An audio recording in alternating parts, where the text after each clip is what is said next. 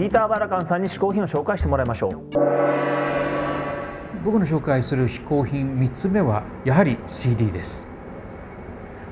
このアルバムです「レイジング・サンド」ロバート・プラントとアリソン・クラウスの共演の作品なんですね。2007年の終わりに発売されて日本では確か2008年の初めだったと思います。でアルバム発売から1年ぐらい経って間もなく紹介されるグラミー賞2月の初めに発表されるんですけれど今年のグラミー賞のアルバム・オブ・ザ・イヤーの候補になっています。そのこと自体は僕はすごく面白いことだと思うんですね。というのはねすごくね地味なレコードです。えー、グラミーのアルバム・オブ・ザ・イヤーというとどちらかというと、えー、すごく話題になるアルバム多いんですけれどこれはあの中身は抜群にいいアルバムなんですけれどそれほど大きな話題があるわけではないんです。ロバート・プラントっていう人はこの人ですね、えー、ご存知の方は多いと思います。ちょっとこれ立てときますね、えー、70年代にはレッド・ゼペリンのリードボーカルだったんです。僕はハードロックといった類の音楽が全くもう生理的にダメな人間なんですね。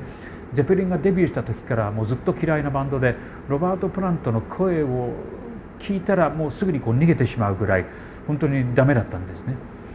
しかしあのこれは80年代の半ばぐらいになると思うんですけどハニー・ドリッパーズというグループがあってこれは初期のロックンロールの曲を、うん、かなり昔風に演奏したグループグループって言ってもね5曲入りのミニアルバムを1枚出しただけだったんですね。そのリードボーカルを務めたもの務めたのもロバート・プラントだったんですけどそれで初めてあこの人結構もしかしたら好きな部分があるかもしれないと思ったんです、まあ、最近の彼のソロアルバムの中にも割と聴けるなというものもあったんですけどこのアルバムで初めて僕は思いっきりロバート・プラントが好きな歌手の一人と言っていいかなと思い始めたんですね。で相手のアリソン・クラウスというのは彼と全く違う分野の人でカントリーまたブルーグラスといったもう本当にあのアメリカのカントリーファンの中でも一一握りの人しか聴かないような専門的な音楽をずっとやってきた人なんですね。世代的にも全然違います。ロバート・プラントは2008年で60歳になったんですけどアリソン・クラウスはまだ30代の前半ぐらいの若い歌手なんですね。彼女デビューは1 5 6だったんですね。もう天才児のような扱いを受けた人なんですけどそれから20年近くずっと活動しててもう今やまあベテランと言ってもいいかもしれませんけれどとにかくね彼女の分野とロバート・プラントの分野は全く違うものなんです。その2人がティーボン・バーネットっていうプロデューサーの力もあってもうバッチリあのお互いの分野がこう理解し合えるような形になってきたんですけどその2人が作ったこの「レイジング・サンド」っていうアルバム果たしてアルバム・オブ・ザ・イヤーに選ばれるかどうかもうちょっと待たないとわからないんですけど僕は密かに支持しています僕の嗜好品3つ目はロバート・プラントとアリソン・クラウスの「レイジング・サンド」でした。バラカンさん最後の嗜好品はロバート・プラントとアリソン・クラウスの CD「レイジング・サンド」でした。はいあのね僕もあの実際ほら世代的に、あんまりねあのレッド・ゼッペリンはそんなリアルタイムで聞いてないんだけど、でもあのねその分ねハニードリッパーズとかも学生時代超好きであれ聞いたね。ハニドリ？うん。ああでもそんなことよりゆきくん、うん、そのアルバムグラミー賞どうだったのよ？ああまあまあそれもいいけどさ、うん、それよりやっぱりさロバート・プラントってすごいあの年でまだねこうやっていやいやいや。してるそれすごいけど、うん、あのグラミーを聞きたいのグラミーまあまあグラミーもあれだけどさやっぱさ、うん、ロバート・プラントのこの歴史っていうのはこれはちょちょちょちょちょちょちょちょちょちょちょちょちょちょい。ロバート・プラントすごいの？なんで隠すのよグラミーのこと？教えてよそれ聞きたいんだよ。いやいやちょっといろいろ事情があるからまあまあいいじゃんちょっとロバート・プラント話してさ。何事情って取れなかったってこと？グラミー。いろいろこっちにも事情があるんだからもうそう突っ込まないでいいのよそれ。どういうこと？何の事情？いやいやまあいいからいいから。陰謀陰謀論ですか？わ分かった。分かったじゃあもう、結果発表しますよ。ね。じゃグラミー賞の結果こちらとなっております。どうもねこうなりましたよ。ええちょ何、はい、どういうこと？ドーンじゃなくてさ見見どういうこと？たらわかんない。これこれだこれだから。いやいやね。見えないし読めないし何よいやだからこう。あなたの口から聞きたいんいやいやですこうなってんの結あ果は。なたの口から聞きたいんです。俺俺の口からは言えないけどこうなってんの。なんで陰謀論？陰謀論？とても言えないとてもこの結果言えないから読んで。どうもどうも。じゃなかにじゃなか私は幸福の嗜好品配達係願いを一つだけ叶えてあげよう。じゃあねもうね今日本当になんですけどもう次回からちゃんとねもう来年からでいいですよ、グラミー賞がね結果出てから収録できますように、うーん。それはダメ。なんで？こっちにもいろいろと撮影のスケジュールとかあんだよ。だからそれわかるじゃろ？俺がそれさっきからあんたでしょさっきからそこで言ってんの。あれは私ではない。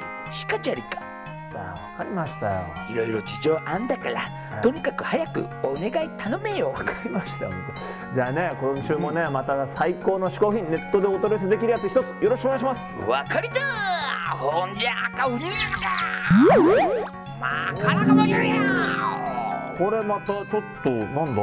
これは何なですかこれ？滋賀は近江の名産長寿府じゃ。長寿符どういうものながあってな。うん。体に優しいんだぞ。のお麩ですか。うん。さらにな5番の目をかたどったその模様が近江の町を表しているのじゃ。なるほど。じゃあ早速持ってって食べてみます。食べろ食べろ。ありがとうございまじゃらかもじゃりや。すいやーどこに行ってもグラミー賞グラミー賞って来ましたよ。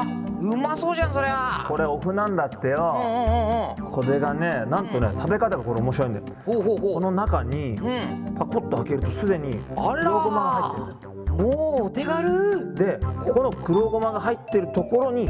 自分であんこをこうやって入れてこれはちょっとした料理だねもこれは美味しそうだよ。ううん。ちょっと早速。食べて食べて。なかなかしまった。そんなに？や本当でも軽いんで本当に軽くて。お麩だもんね。もうちょっと食べてます。あれ？うわいい音したわ今。これね。これ出たねその顔が。これ本当うまい。マジっすか？これ皆さんねうん。あのリスナーリスナーじゃなくて視聴者の皆さん今まで何一つお取り寄せしてなかった人。これ明日お取り寄せしてください。本当っすか？めちゃくちゃうまい。うん。音がいいね。これちょっとあと進めん頼むわ。こんなおうまいお取り寄せ俺初めて食べた。おということでこんなにおすすめの嗜好品。ここら辺パッサパサになるけど。パサパサですか？パサパサだね。うまっ。これ飲み物なしで一気してみてくださいよ全部。超うまい。というわけでこの嗜好品はネットでうまいな。あれ終われねえなこれということで会話なんかしたくねえわ。こっちの方がうめえわ。この嗜好品はネットでお取り寄せができるんです。うん。できる。んです今今すぐした方がいいです。本当これ別に僕の親戚がやってるとかじゃないですからね。さあこちらどこから出そうか。ここから出しちゃおうオフから出しちゃおう。パッカーン。さあ嗜好品。TV のホームページアドレスは 450hin.tv よいしょ今回嗜好品を紹介してくれたピーター・バラカンさんの情報はこちら。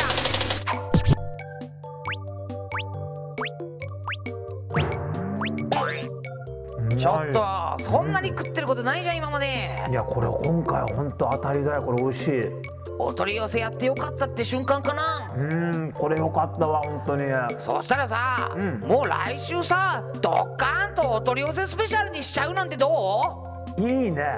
いいこと言うねたまには。うねさあというわけでじゃあ来週はえ一気に春の嗜好品お取り寄せスペシャルということにしちゃいましょう。食べまくっちゃおう期や待していただきたいと思います。嗜好品 TV アンカーマンの小宮山由紀と鹿がお送りしました